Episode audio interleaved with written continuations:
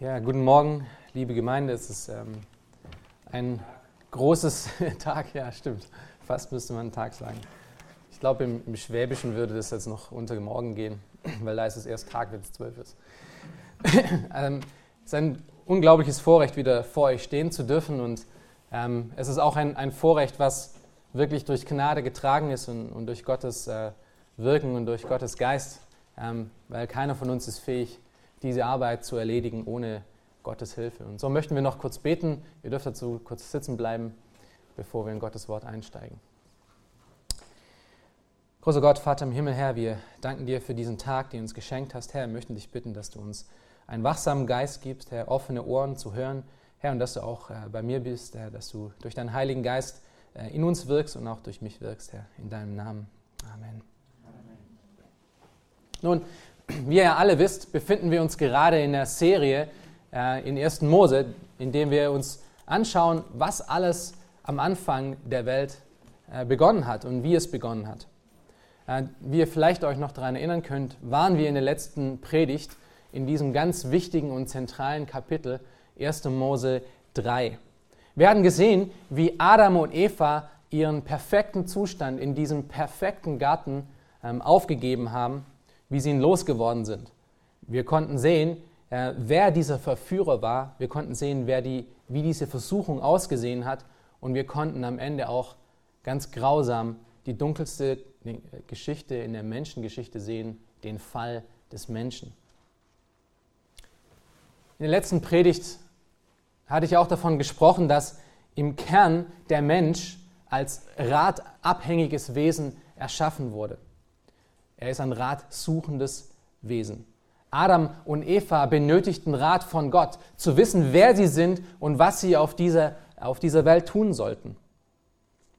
Und wir sahen auch, dass sich Satan eben diese Eigenschaft des Menschen zu Nutzen machte, um sie von dem richtigen Weg abzubringen, um eine andere Quelle des Rates aufzumachen, nämlich sich selbst. Nun, ich möchte heute nochmal zu dieser Stelle zurückkehren und wir wollen ein bisschen genauer darauf achten, wie Satan das getan hat. Wie er es geschafft hat, Adam und Eva davon zu überzeugen, dass Gottes Wege nicht die besten Wege sind. Wir wollen uns das ansehen, weil ich davon überzeugt bin, dass die Art und Weise, die Methodik, die Satan hier verwendet in 1. Mose Kapitel 3, genau die gleiche Methode ist, die er heute auch noch an uns verwendet.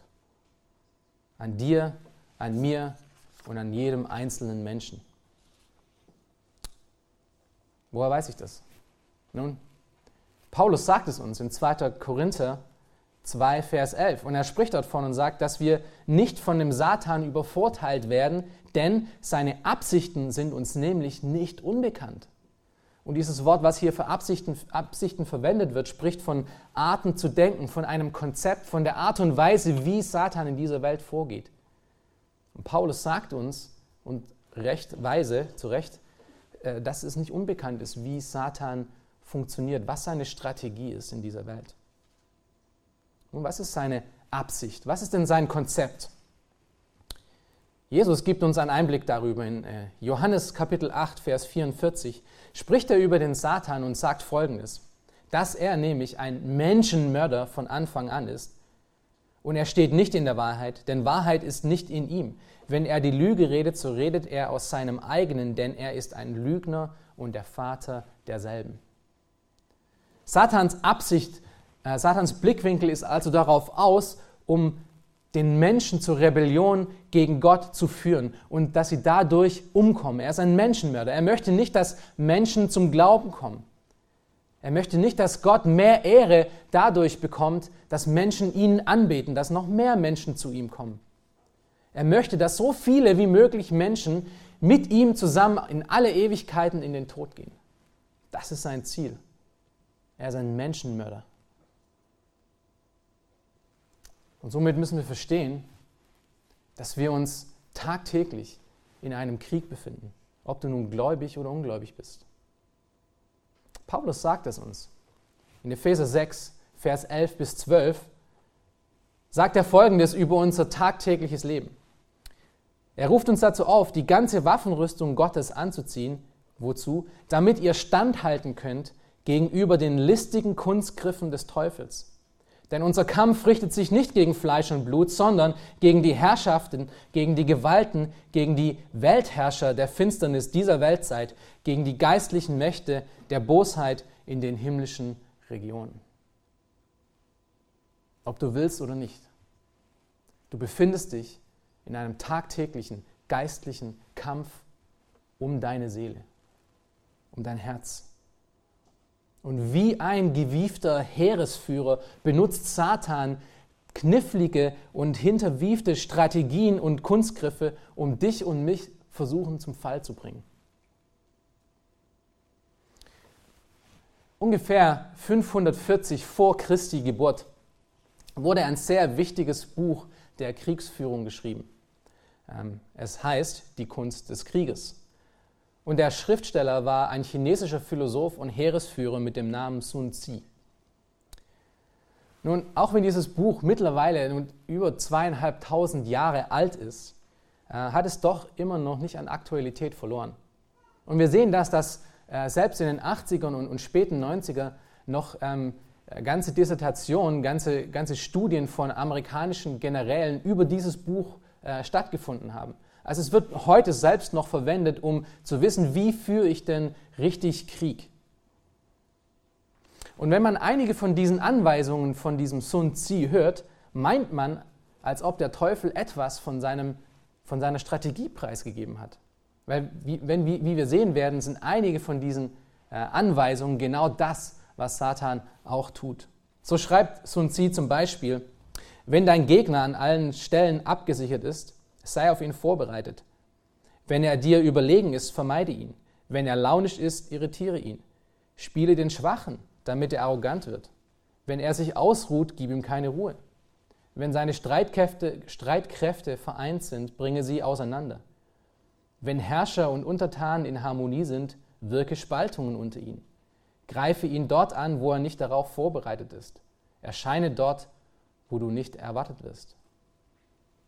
Und wie wir sehen werden, sind einige von diesen Aussagen ja auch genau das auch, wie Satan versucht, uns zu überführen und diesen Krieg zu gewinnen.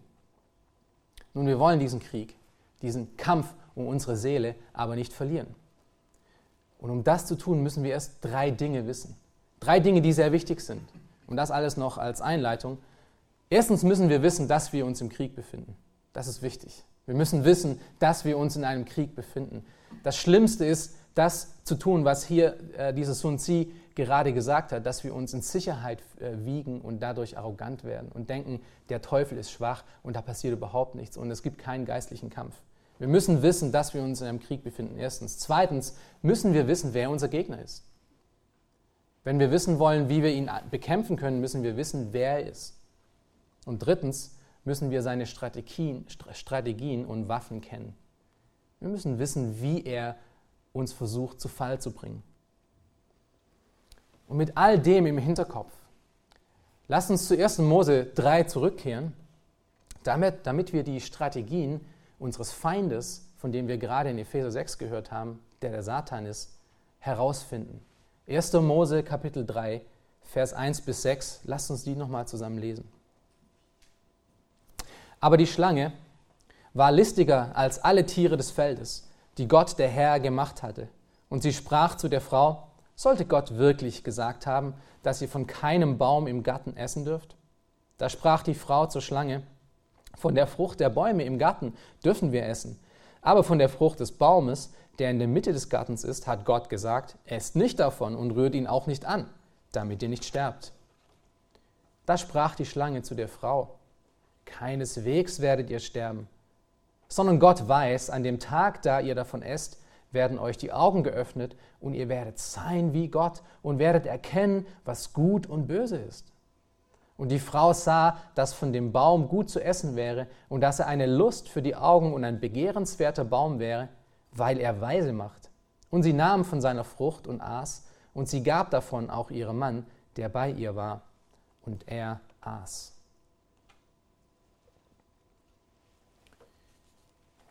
Wir werden uns heute in der Zeit zusammen sechs listige Kunstgriffe des Satans anschauen, sechs listige Kunstgriffe des Satans, damit wir besser für diesen Krieg vorbereitet sind, indem wir uns nach Paulus' Worten tagtäglich befinden. Und diese sechs Kunstgriffe, die wir hier aus 1. Mose 3 gewinnen können, sind folgende. Und diese stehen auch auf eurem äh, Wochenblatt drauf. Erstens, Satan streut Zweifel. Streut Zweifel an Gottes Wort. Wir sehen das in Vers 1. Der zweite Kunstgriff ist, dass er sich Schwäche zunutze macht.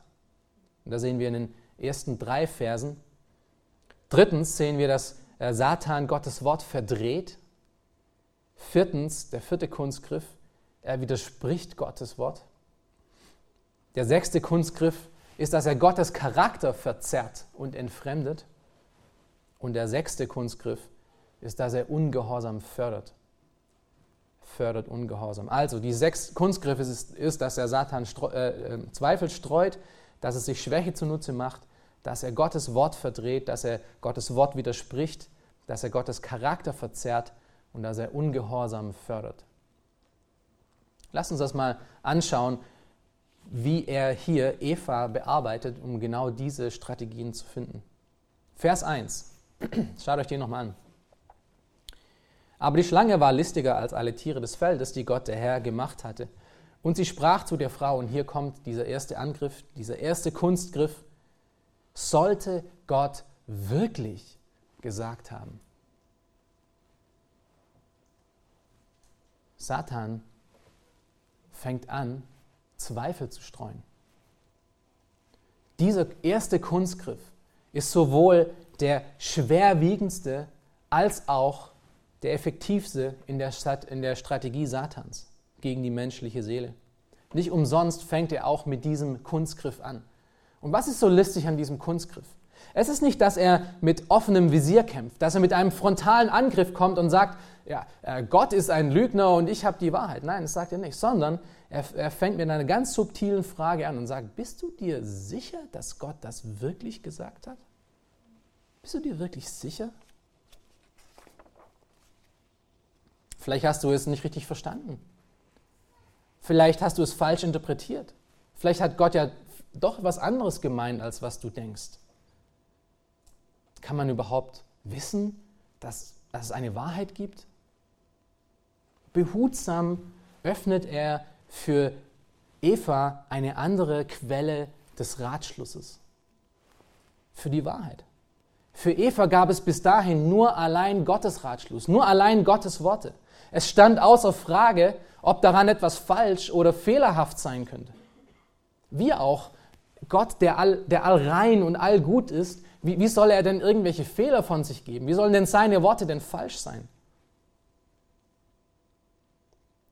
Aber Satan fängt hier auf eine ganz subtile Art und Weise an, an Eva zu arbeiten, um sie daran zu hinterfragen, ob das vielleicht doch nicht anders sein könnte. Nun, wie sieht es heute aus? Seitdem der Satan im Garten Eden das erste Mal diesen Angriff gestartet hat auf den Wahrheitsgehalt von Gottes Worten, ist das einer seiner Hauptstrategien im Angriff gegen die Menschheit geworden und gegen uns im tagtäglichen Leben genauso. Heute vielleicht mehr denn je sehen wir diese Strategie sowohl in der Welt, aber als auch in weiten Teilen von der globalen Gemeinde. Diese Strategie, die wie eine Pest um sich greift. Und hier wird ganz speziell die Inspiration und die Unfehlbarkeit der Schrift zum Handel offenbar geworden. In, der, in staatlichen Teilen der Kirche sieht man, sieht man sogar äh, eher das Merkmal eines Fanatismus an, wenn jemand daran glaubt, dass Gottes Wort wirklich unfehlbar ist, dass es wirklich Gottes Worte sind. Man nennt es Fundamentalismus, den es unbedingt zu vermeiden gilt. Heute ist es nicht mehr nur die Stimme einer einzigen Schlange, die versucht, diesen Zweifel zu streuen, sondern diese Stimme hat viele, viele, viele Münder. Es ist ein ganzer Chor von Stimmen, der versucht uns zu überzeugen, und diese Frage zu stellen zumindest, ist, hat Gott das wirklich so gesagt? Nun, in, der evangelikalen Welt, in der wir uns befinden, ähm, will die Bibelkritik zum Beispiel wissen, dass die Schrift nicht wirklich wortwörtlich zu verstehen ist. dass wir es gar nicht können, äh, dass es augenscheinliche Fehler gibt und Widersprüche, die es zu klären gilt. Christliche, in Anführungsstrichen, Professoren der Theologie, Archäologie und Ursprachen sägen mit zunehmender Vehemenz eben an dieser Grundfeste, an dieser Selbstverständlichkeit, dass Gottes Wort wirklich Gottes Wort ist. Dass es wirklich die einzige Ratquelle für alle Menschen ist. Und wenn man trotzdem daran glaubt, wird man mit hochgezogener Braue belächelt, als ob man ein Wahnsinniger ist oder in eine Ecke gestellt mit Radikalen, die sich in die Luft sprengen. Man sieht das an der anhaltenden Debatte in der sogenannten Volkskirche, was die äh, Landeskirche hier ist, die Debatte um den Fundamentalismus. Und ich möchte euch ganz kurz aus äh, dem Idea Spektrum einen, einen kurzen Ausschnitt aus einem Interview ähm, zeigen, um euch zu zeigen, dass das genau heute noch stattfindet.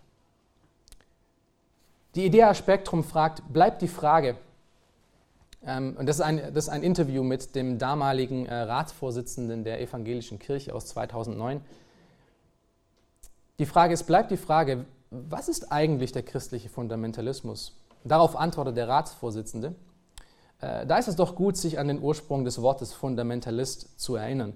Der Ausdruck The Fundamentals wurde Anfang des 20. Jahrhunderts in den USA für fünf Aussagen verwendet. Die erste ist die Unfehlbarkeit der Heiligen Schrift.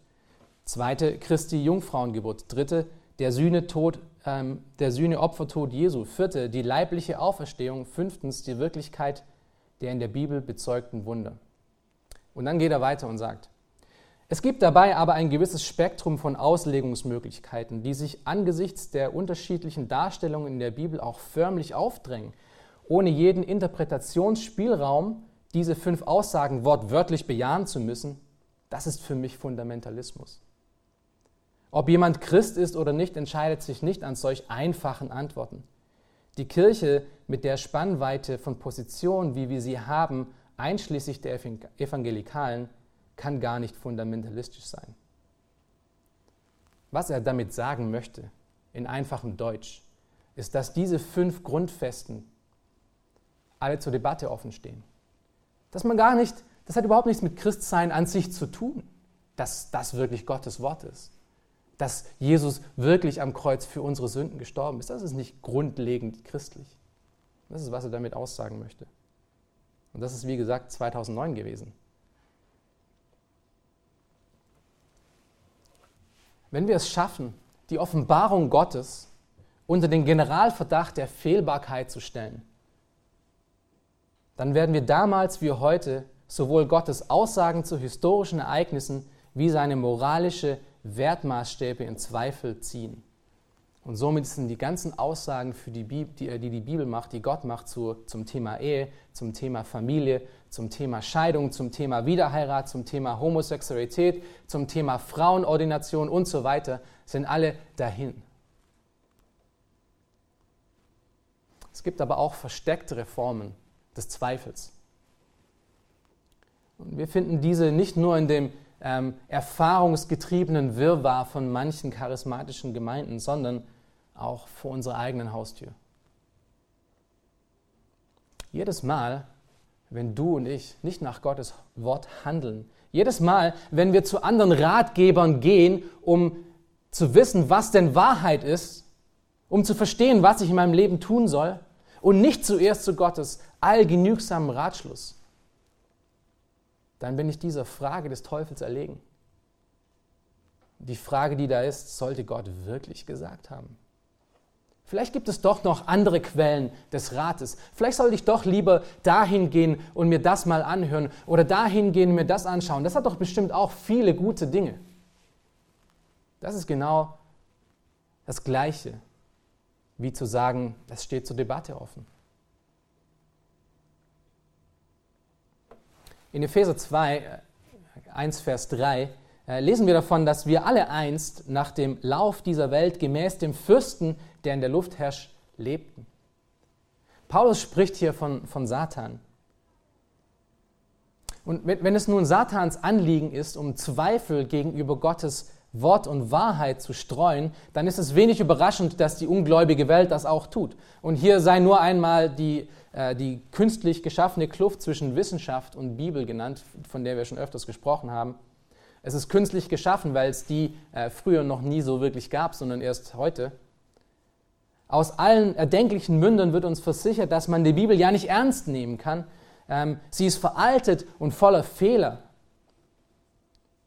Es wird, an, an, ähm, es, wird an, an, es wird der Glaube an die eigene Aussage geschürt, indem man versucht, Beweise, gemeint, äh, Beweise gefunden zu haben, die aufzeigen, dass man Gottes Wort ja nicht vertrauen kann. Das ist, was die ungläubige Welt tut. Und das ist natürlich wenig überraschend, weil jeder von uns weiß, wie er einmal gedacht hat. Wir alle waren mal dort. Was aber allerdings sehr überraschend und wirklich schlimm ist, ist die Tatsache, dass immer mehr sogenannte Christen diese augenscheinliche Beweise für wichtig erhalten und ihnen Gehör schenken. Es ist die Versuchung unserer Zeit, um die Wissenschaft als Wahrheitsquelle entweder über die Bibel zu stellen oder zumindest auf die gleiche Ebene. Und ich möchte hier nicht Wissenschaft als Blödsinn abtun oder als Lügenbaron darstellen, aber es stellt sich doch immer wieder in allen Belangen in unserem Leben die Frage, wem schenkst du dein Gehör? Wem, wem schenkst du dein Gehör in allen Fragen deines Lebens? wenn es um die Herkunft des Menschen geht, wenn es um die Rolle von Mann und Frau geht, wenn es um Ehe geht, wenn es um Kindererziehen geht, wenn es um Sünde geht, wenn es um Hoffnung geht, wenn es um Identität geht. Wohin gehst du, um deine Antworten zu finden? Wir müssen auf den einen Ratschluss hören, den Ratschluss, den Gott gegeben hat. Nicht, weil wir fundamentalistisch sein wollen, sondern weil der Ratschluss Gottes per Definition der einzige, der einzige Ratschluss, die einzige letztendliche Quelle von Wahrheit sein kann. Alles andere ist nur sekundär. Das ist der erste Kunstgriff Satans und der auch am meisten Schaden anrichtet. Das bringt uns zum zweiten Kunstgriff Satans. Und das ist, dass er sich Schwäche zunutze macht. Schaut euch nochmal kurz die Verse 1 bis 3 an. Und äh, schaut noch mal kurz, kurz drüber, wir haben sie gerade gelesen. Auch zu diesem Thema, dass sich, ähm, dass sich dieser hehre Führer, dieser, dieser Gegner unserer Seelen, äh, sich Schwäche zunutze macht, ist auch etwas, was in diesem Buch äh, Kunst des Krieges vorkommt. Äh, Sun Tzu schreibt da zum Beispiel, im Krieg ist es geboten, das zu vermeiden, was stark ist, und auf das anzugreifen, was schwach ist. An einer anderen Stelle schreibt er und gibt folgenden Rat: Geschwindigkeit ist im Krieg wichtig. Nutze das Unvorbereitetsein deines Gegners zu deinem Vorteil. Nimm unerwartete Wege und greif ihn dort an, wo er keine Vorsichtsmaßnahmen getroffen hat. Und das ist nicht nur, wie Sun Tzu gearbeitet hat, sondern das ist auch, wie Satan gearbeitet hat und schon im Garten gearbeitet hat und immer noch arbeitet. In 1. Petrus, Kapitel 5, Vers 8 schreibt der Apostel, euer Widersacher, der Teufel, geht umher wie ein brüllender Löwe und sucht, wen er verschlingen kann. Satan lauert also wie ein Raubtier auf seine Beute. Und das sehen wir auch in diesen ersten drei Versen. Wir sehen es daran, dass es sich an Eva zu schaffen macht und nicht an Adam. Denn in der Beziehung zwischen Eva und Adam war Eva die Schwächere. Wieso? Erstens war sie in dem Punkt allein. Sie war allein. Adam war nicht da. Adam tauchte erst später auf. Zweitens, sie war nicht dabei, als Gott das Verbot aussprach. Sie wurde erst danach erschaffen. Wir sehen das in Kapitel 2, Vers 17, 16 bis 17. Und drittens lesen wir in 1. Petrus 3, Vers 7, dass die Frau als eine Art schwächeres Gefäß erschaffen worden ist. Das bedeutet nun nicht, dass Satan immer zuerst auf Frauen abzielt. Ähm, äh, das bedeutet es nicht, aber in diesem Fall war das so. Sie war ohne ihren Ehemann, sie hatte womöglich nicht die volle Kenntnis von dem, was Gott gesagt hatte und war somit völlig unvorbereitet für diese Art von Angriff. Und das hat sich auch heute noch nicht geändert. Satan und seine Armee von Engeln sind wie eine Gruppe von Löwinnen, die in der Herde von Böcken steht und nur darauf wartet, dass eins von diesen Böcken vorbeigeht, was etwas angeschlagen ist. Und das sind meistens diejenigen, welche nicht oder, oder zumindest unbeständig sich der Gemeinschaft der Heiligen, äh, in der Gemeinschaft der Heiligen wandeln. So wie Eva alleine war, sind das diejenigen, die sich absondern und alleine sind. Das sind auch diejenigen, die oft wenig oder keine Kenntnis über Gottes Wort haben. Auf der einen Seite ist der, ist der Mangel an Gemeinschaft auf vielen Ebenen ein Problem. Und, und der, der Schreiber des Hebräerbriefs erinnert seine Gläubigen daran. In Hebräer 10, Vers 24 bis 25 sagt er nämlich Folgendes. Lasst uns aufeinander Acht geben, wozu? Damit wir uns gegenseitig anspornen zu Liebe und zu guten Werken. Und wie tun wir das? Indem wir unsere eigene Versammlung nicht verlassen, wie es einige zu tun pflegen sondern einander ermahnen und das umso mehr, als ihr den Tag herannahen seht. Wer von euch nicht in der Gemeinschaft der Heiligen verweilt, in den öffentlichen Zusammenkünften der Gläubigen, wird blind gegenüber seinen eigenen Fehlern, weil niemand da ist, der das sieht, weil niemand da ist, der ihn korrigiert und darauf acht gibt. Das gleiche sehen wir auch in, in Prediger 4, 9 bis 12. Wenn ihr Zeit habt, könnt ihr es euch zu Hause anschauen. Und am ehesten sind wir in der Gemeinschaft, wenn wir, wie gesagt, die öffentlichen Zusammenkünfte der Gemeinde wahrnehmen. Auf der anderen Seite lässt ein Mangel an genauer Kenntnis von Gottes Wort einen Menschen leicht zum Opfer von Verführung werden. Und ich kann diesen Punkt eigentlich kaum äh, noch mehr unterstreichen, weil heute irgendwie diese irrwitzige Idee äh, ähm, zutage getreten ist, dass äh, Theologie trennt und Liebe vereint. Dass das Wissen und die Erkenntnis Gottes irgendwie uns Menschen liebloser macht und uns voneinander trennt, aber wir andere Dinge brauchen, um wirklich Christen zu sein. Als ob sich diese beiden Dinge aus, äh, gegenseitig ausschließen würden. Und das führt oft dazu, dass Menschen mehr und weniger und weniger sich mit Gottes Offenbarung, Selbstoffenbarung beschäftigen. Aber ich sage euch, ein Mensch, der seine Zeit nicht damit verbringt, um Gott kennenzulernen, der nur mit Halbwissen in seinem Leben herumrennt, macht sich automatisch offen für Angriffe und Versuchungen des Teufels. Als, so ein, als solch ein Mensch bist du ein leichtes leicht gefundenes Fressen für die Welt und für die Versuchungen, die durch den Fürsten dieser Welt tagtäglich auf dich einprasseln. Wenn du Gott nicht kennst, bist du offen für alles. Petrus schreibt uns nämlich im 2. Petrus Kapitel 1, Vers 3, was es bedeutet, um wirklich gottesfürchtig zu wandeln. Er schreibt dort, da seine göttliche Kraft uns alles geschenkt hat, was zum Leben und zum Wandel in Gottesfurcht dient und wie oder durch was. Und er sagt, durch die Erkenntnis dessen, der uns berufen hat, durch seine Herrlichkeit und Tugend. Es ist nicht irgendein mystisches, äh, eine mystische Energie, die dich dazu bringt, um gottesfürchtig zu wandeln, sondern es ist die Erkenntnis von Jesus Christus. Und je weniger Erkenntnis du hast, umso weniger wandelst du in ihr. Theologie macht allerdings einen sehr großen Unterschied. Das Wissen von Gott ist extrem wichtig, um gerade zu laufen, um gerade zu stehen in den Angriffen Satans. Und das bringt uns zum dritten Kunstgriff.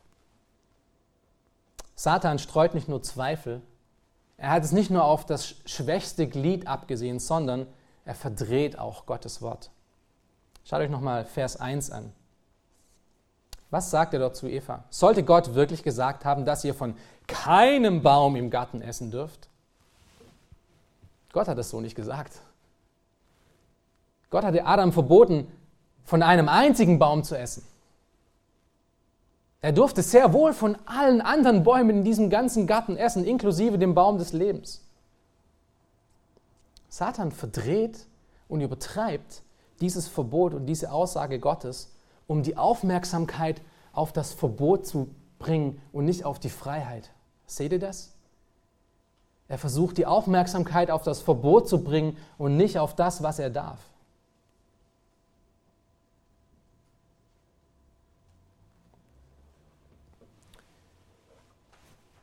Eva hatte alle Freiheiten der Welt. Sie durfte nur eine einzige Sache nicht tun. Und doch schaffte es Satan, ihr irgendwie vorzugaukeln, dass sie unfrei ist, dass, dass Gott irgendetwas von ihr zurückgehalten hat, was ihr eigentlich irgendwie zusteht.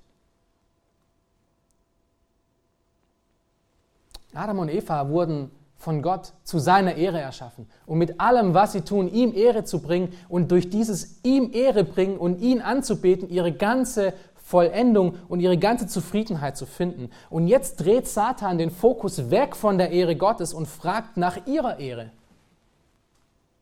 Anstatt dass Eva sich fragt, was ehrt Gott, fängt sie sich nun an zu fragen, was würde mir denn gut tun? Und wir sehen das später in Vers 6, wenn sie dann fällt, sind es genau diese Dinge, die sie denkt, für sie gut sind. Schaut euch den kurz an, den Vers. 1. Mose 3, Vers 6. Die Frau sah, dass von dem Baum die, ähm, gut zu essen wäre und dass er eine Lust für die Augen und ein begehrenswerter Baum wäre, weil er weise macht. Sie fragt sich nicht mehr, was gibt Gott die Ehre, sondern sie fragt sich, oh, was gefällt mir? Was kann ich denn tun? Was, was, was kann ich tun, was mir was bringt?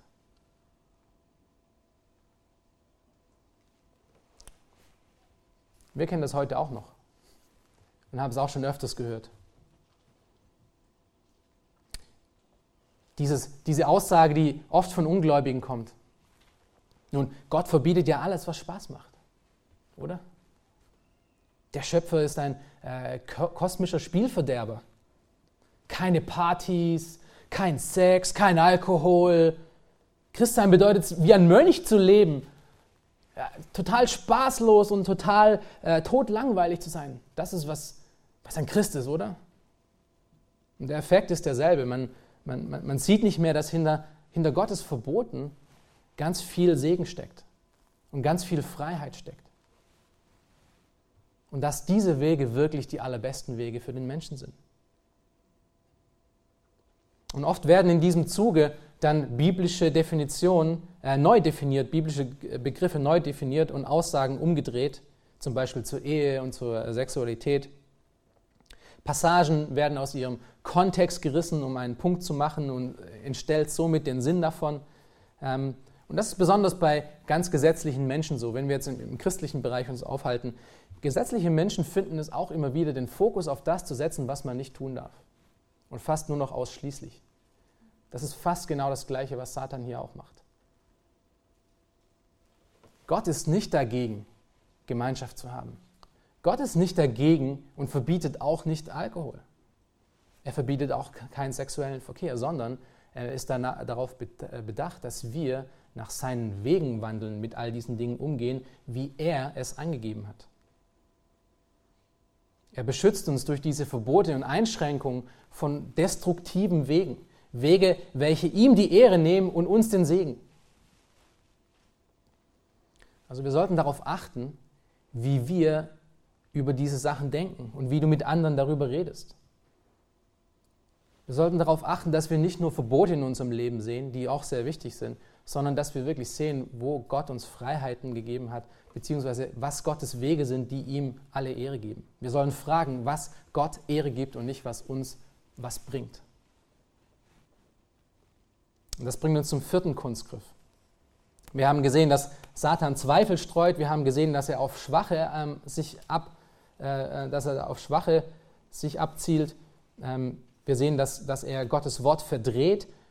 Der vierte Kunstgriff ist, dass Satan Gottes Wort widerspricht. Schaut euch Vers 4 an.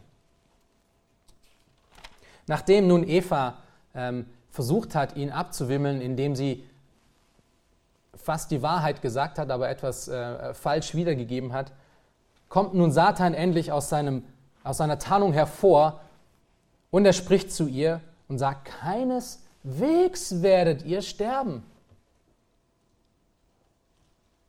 Hier lässt er nun seine Tarnung fallen. Er widerspricht Gottes Wort und Gottes Verbot direkt und macht ihn, den Schöpfer aller Dinge, zum Lügner.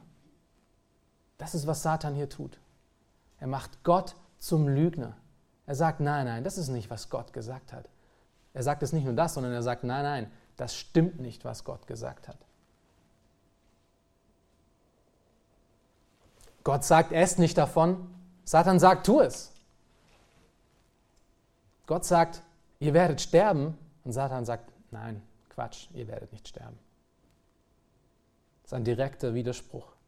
Satan stellt hier Gott als die einzige Quelle der Wahrheit und einziger Ratschluss und einziger Ratgeber in Frage und sagt, ist Gott wirklich der Einzige, der Realität definieren kann?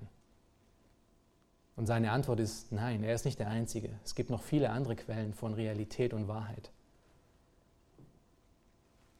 Und diesen Kunstgriff, dieser Kunstgriff erlebt heutzutage seine Renaissance. Dieser Kunstgriff hat heutzutage seinen großen Tag. Selbst von Menschen, die im Namen Gottes hier auf dieser Welt wirken. Von Pfarrer bis zum Priester gibt es immer mal wieder solche Aussagen und ihr habt es bestimmt schon mal gehört. Ja, keineswegs kann man das so verstehen. Ja, das war vielleicht damals so, aber das ist heute nicht mehr so.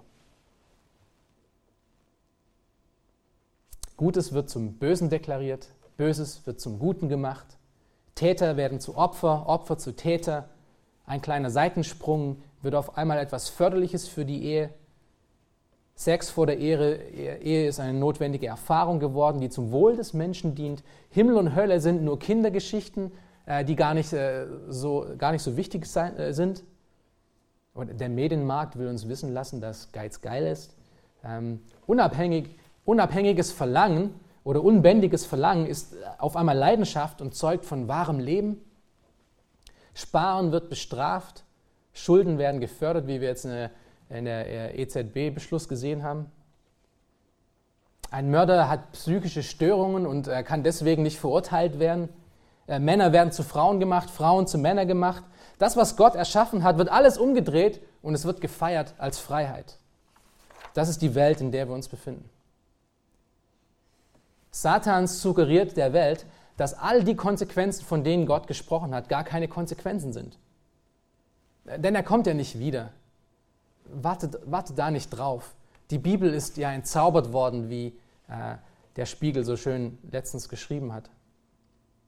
Der Mensch ist frei, das zu tun, was er möchte.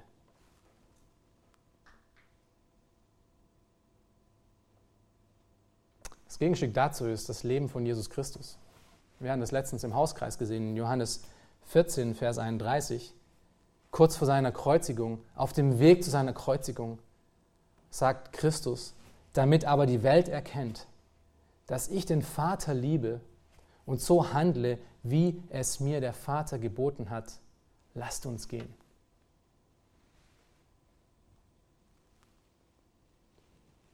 Der vorletzte und fünfte Kunstgriff Satans ist, dass Satan Gottes Charakter verzerrt. Er verzerrt Gottes Charakter. Schaut euch Vers 5 an. Sondern Gott weiß, an dem Tag, da ihr davon esst, werden euch die Augen geöffnet und ihr werdet sein wie Gott und werdet erkennen, was gut und böse ist. Nun, in seinem gesamten Angriff gegenüber Eva schlägt Satan vor, dass Gott dem Menschen nicht das Beste gegeben hat, dass er ihm etwas zurückgehalten hat, was er eigentlich verdient, was ihm eigentlich zustehen würde. Und zu, zudem stellt er sich noch als großer Kenner Gottes dar, oder? Er sagt, Gott weiß. Und was, was weiß er über Gott? Was, was zeigt er denn Eva auf? Er zeigt Eva auf, dass Gott anscheinend einen schlechten Charakter hat.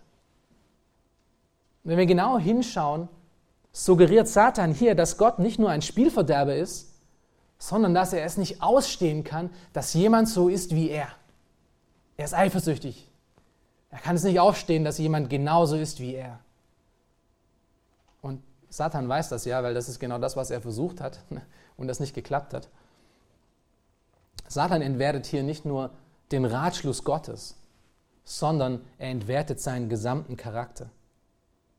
Er schlägt Eva vor, dass Gott, das, was Gott gegeben hat, nicht genug ist, sondern das, was sie braucht, muss sie sich wirklich selber holen. Das ist, was er hier vorschlägt. Es gibt viele moderne Versionen von diesem Angriff, den wir heute auch noch kennen. Gott wird manchmal als seniler Greis dargestellt, ja, der seinen Enkeln keinen Spaß gönnt. Ähm, er wird als eifersüchtig dargestellt, ein Wesen, das es unbedingt nötig hat, angebetet zu werden. Das ist in der heutigen Psychologie jemand, der Minderwertigkeitskomplexe hat. Oder wird, er wird als äh, rachesüchtiger Despot dargestellt, der seine ganze, äh, sein ganzes Volk mit eiserner Hand unterdrückt und ausbeutet.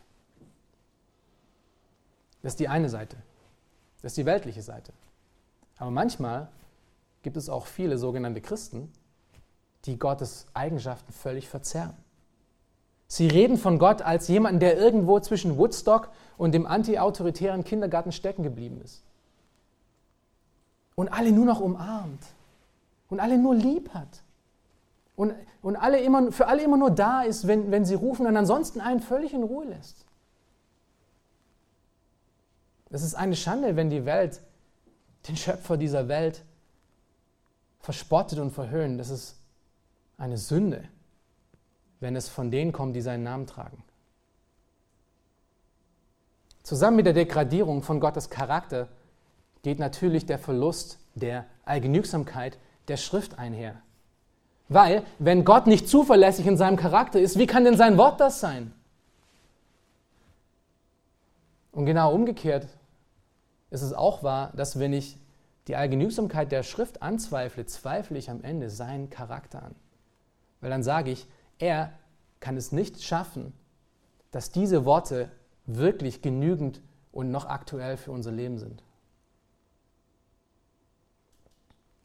Du und ich, wir müssen uns die Frage stellen, in allen Sachen, in allen Belangen unseres Lebens, wohin gehen wir uns, für unsere Antworten? Vertraust du darauf, dass Gottes Charakter wirklich der ist, der es schaffen kann, dass dieses Wort allgenügsam für dein und für mein Leben, für alle Zeiten, für alle Ewigkeiten ist? Oder ist es das nicht? Wenn es das für dich nicht ist, dann verzerrst du Gottes Charakter, dann bist du auf, diese, auf diesen Kunstgriff Satans reingefallen. Und dieses Problem haftet genauso an liberalen Christen wie an Erzkonservativen. Nun, der letzte Kunstgriff, zu dem wir noch kommen wollen, ist, äh, dass Satan Ungehorsam fördert. Schaut euch nochmal Vers 5 an. Sondern Gott weiß, an dem Tag, da ihr davon esst, ja, ihr werdet davon essen, ihr werdet Gottes Gebot wiedergehen. Nachdem nun Satan Gott als Lügner und Bösewicht ausgemacht hat und seinen Ratschluss als verachtenswert dargestellt, äh, dargestellt hat, stiftet er Eva dazu an und dadurch auch ähm, Adam zur aktiven Rebellion gegenüber Gott. Und er tut es hier mit einem falschen Versprechen. Eine Lüge, die Adam und Eva und am Ende auch uns ganz, ganz teuer zu stehen kommt. Satan verspricht nämlich Eva, dass sie etwas haben wird, was sie bisher noch nicht bekommen hat. Und das ist nämlich so zu sein wie er. Auch sie können im Zentrum des Universums stehen, auch sie können angebetet werden, auch sie können einmal Gott sein. Und was hier, was hier passiert, ist, dass auf einmal ein Wechsel von Anbetung stattfindet. Woher, wo, wo vorher reine und ungeteilte Anbetung gegenüber Gott stattfand, fangen Adam und Eva nun auf einmal an, sich gegenseitig anzubeten. Eva greift nach der Frucht, weil sie, sich, weil sie äh, diese Sache für etwas Besseres hält, als das, was Gott ihr gegeben hat. Und Adam nimmt von seiner Frau, weil er sie anbetet weil sie ihm wichtiger ist, als was Gott gesagt hat. Und das ist uns heute auch noch bekannt. Wir leben heute in einer Gesellschaft, die Ungehorsam romantisiert, oder? Wir lieben Rebellen. Wir verherrlichen Leute, die sich gegen das System stemmen und die Gesicht zeigen, die die Kante zeigen. Kinder lieben den Ungehorsam gegenüber, gegenüber ihren Eltern, um sich zu etablieren. Es ist cool geworden, Gottes Wort gegenüber ungehorsam zu sein. Diese, diese alte Geschichte, diese alte Meer hinter sich zu lassen. Ja, wir nennen es sogar Erwachsensein und aufgeklärt sein.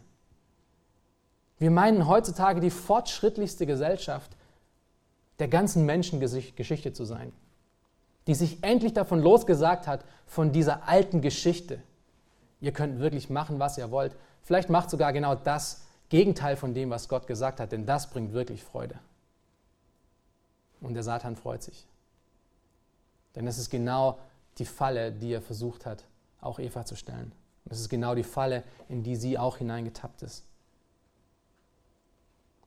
Am Ende hat Ungehorsam immer etwas mit Anbetung zu tun.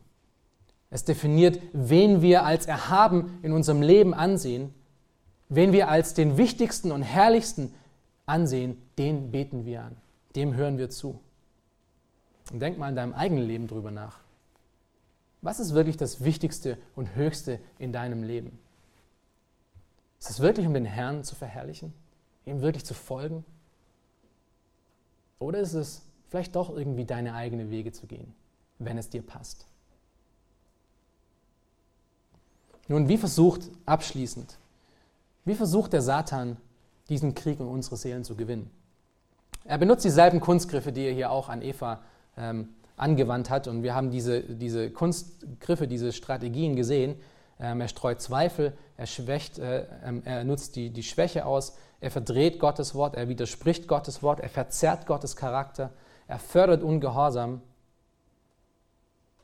es ist also wichtig zu wissen, wie der Teufel und sein Heer an uns Menschen arbeitet. Denn unser Kampf ist, wie gesagt, nicht gegen Fleisch und Blut, sondern eben gegen diese Einflüsse. Aber vielleicht noch mal ganz kurz: Es ist wichtig, auch daran erinnert zu werden, dass äh, wie, wie, wie bei Eva Satan nicht derjenige ist, der sie zur Sünde gebracht hat. Am Ende hat sie das selber entschieden. Jakobus schreibt uns das in Jakobus 1, Vers 14 bis 15. er schreibt, jeder Einzelne wird versucht, das ist etwas von außen, ja, das ist äh, passiv. Jeder Einzelne wird versucht, wenn er von seiner eigenen Gebirde, äh, Begierde, Begierde gereizt und gelockt wird. Danach, wenn die Begierde empfangen hat, gebiert sie die Sünde. Die Sünde aber, wenn sie vollendet ist, gebiert den Tod. Wie kannst du dich vor Satans Angriffen schützen? Wie kannst du dich vorbereiten, dass solch ein Angriff dich nicht zu Fall bringt? Paulus gibt uns in Epheser 6, wir hatten mit Epheser 6 angefangen, wir enden mit Epheser 6. Er gibt uns die Antwort darauf. In den Versen 10 bis 13 schreibt er folgendes: So steht nun fest, eure Lenden umgürtet mit Wahrheit und angetan mit dem Brustpanzer der Gerechtigkeit und die Füße gestiefelt mit der Bereitschaft zum Zeugnis für das Evangeliums des Friedens. Vor allem aber ergreift den Schild des Glaubens, mit dem ihr alle feurigen Pfeile des Bösen auslöschen könnt. Und nehmt euch den Helm des Heils und das Schwert des Geistes, welches das Wort Gottes ist, indem ihr zu jeder Zeit betet, mit allem Gebet und Flehen im Geist und wacht zu diesem Zweck in aller Ausdauer und Fürbitte für alle Heiligen. Wie sieht diese Waffenrüstung aus? Es ist in Wahrheit äh, zu wandeln, in Gerechtigkeit, in der Bereitschaft zum Zeugnis, im Glauben zu stehen, die Errettung, des, äh, die Errettung zu glauben und, und, und sie auch auszuleben und Gottes Wort im, auf Gottes Wort zu stehen und im Gebet darin zu stehen. Hier noch einmal letztendlich aus, aus dem Buch Die Kunst des Krieges. Dort schreibt Sun Tzu, wenn du dich und deinen Feind gut kennst, brauchst du dich um, die, um den Ausgang des Kampfes, um den Ausgang von 100 Kämpfen nicht zu sorgen. Wenn du aber nur dich kennst und den Feind nicht, so wirst du für deinen Sieg auch eine Niederlage erfahren. Allerdings, wenn du weder dich noch deinen Feind kennst, wirst du jeden Kampf verlieren. Deshalb ist es wichtig zu wissen, wer du bist, wem du angehörst. Es ist lebensnotwendig, den zu kennen, der dein Schöpfer, Vater und König und Freund ist. Es ist überaus wichtig zu wissen, welche Macht er hat und dass du in ihm völlig geborgen bist. Es ist aber genauso wichtig zu wissen, wer der Feind Gottes ist. Und dass dieser Feind in dieser Welt agiert und dass er mit diesen Art und Weise agiert, auf diese Methoden agiert. Wenn du also weder dich noch deinen Gott noch deinen Feind kennst, dann hast du wirklich Probleme. Wenn du aber Gott kennst, dann folge das, was Paulus gesagt hat und zieh die Waffenrüstung an. Zieh die Waffenrüstung an, die du von Gott bekommen hast. Denn am Ende dreht sich alles alleinig nur um diese eine Frage. Sollte Gott wirklich gesagt haben? Und unsere Antwort darauf muss ja absolut sein. Und ich baue mein Leben darauf. Amen. Amen. Amen. Lass uns noch kurz aufstehen zum Gebet und wir werden dann noch zwei Zeugnisse hören.